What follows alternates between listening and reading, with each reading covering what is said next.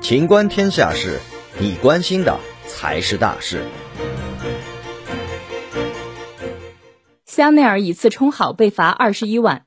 近日，香奈儿中国贸易有限公司新增一则行政处罚，处罚事由为以不合格产品冒充合格产品，处罚结果为没收违法所得五点二一四三万元，罚款二十一点二九五七万元。